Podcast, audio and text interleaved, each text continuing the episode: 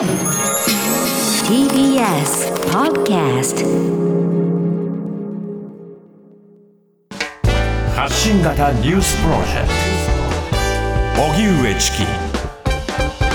セッション。マリウポリの激戦一転してロシアが停戦発表かロシアのプーチン政権によるウクライナ軍事侵攻をめぐって南東部マリウポリの市長はウクライナの部隊が拠点とし市民も避難するアゾフスタリ製鉄所で4日激しい戦闘があったと語りました。またウクライナの軍事組織アゾフ連隊の司令官は4日に動画を発表しロシア軍が突入した製鉄所内で血みどろの戦いが行われていると訴えました。一方、ロシア国防省はこの日の夜、民間人の退避のため、5日から3日間、人道回廊を開くとの声明を突然発表しました。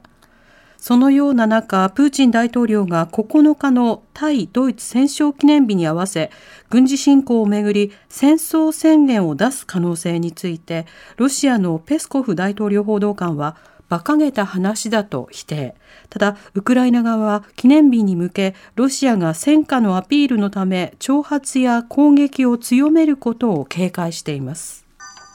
ロシア政府にさらなる追加制裁へ。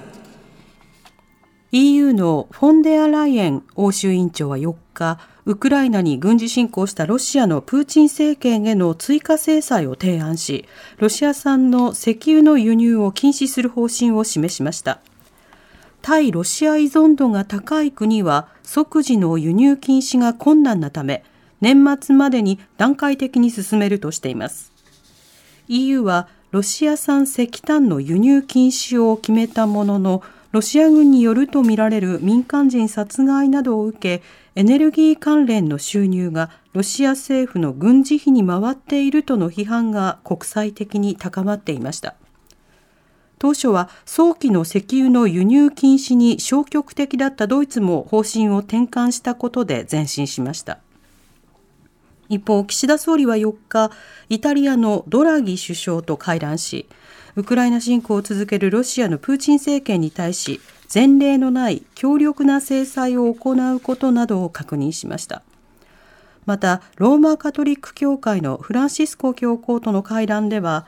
非道な侵略を終わらせ平和を取り戻す決意を確認しました。さらに最後の訪問国イギリスに到着した岸田総理は5日、ジョンソン首相と会談を行います。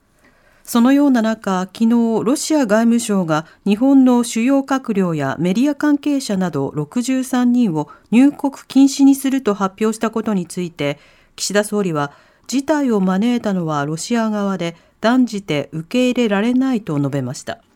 入国禁止リストには岸田総理をはじめ松野官房長官や林外務大臣のほか産経新聞や読売新聞の関係者学識者などの名前が挙がっていました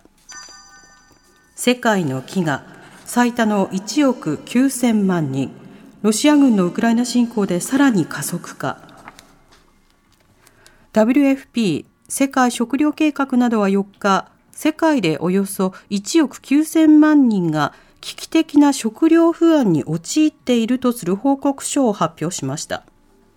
報告書によりますと、2021年に世界53の国と地域で1億9300万人が危機的もしくは深刻な急性の食料不安に直面したということです。2020年と比べると4000万人近く増えていて過去最多。アフリカのエチオピアや南スーダン、中東イエメンなどが最も深刻で、餓死や生活の崩壊を食い止めるために緊急の行動が必要としています。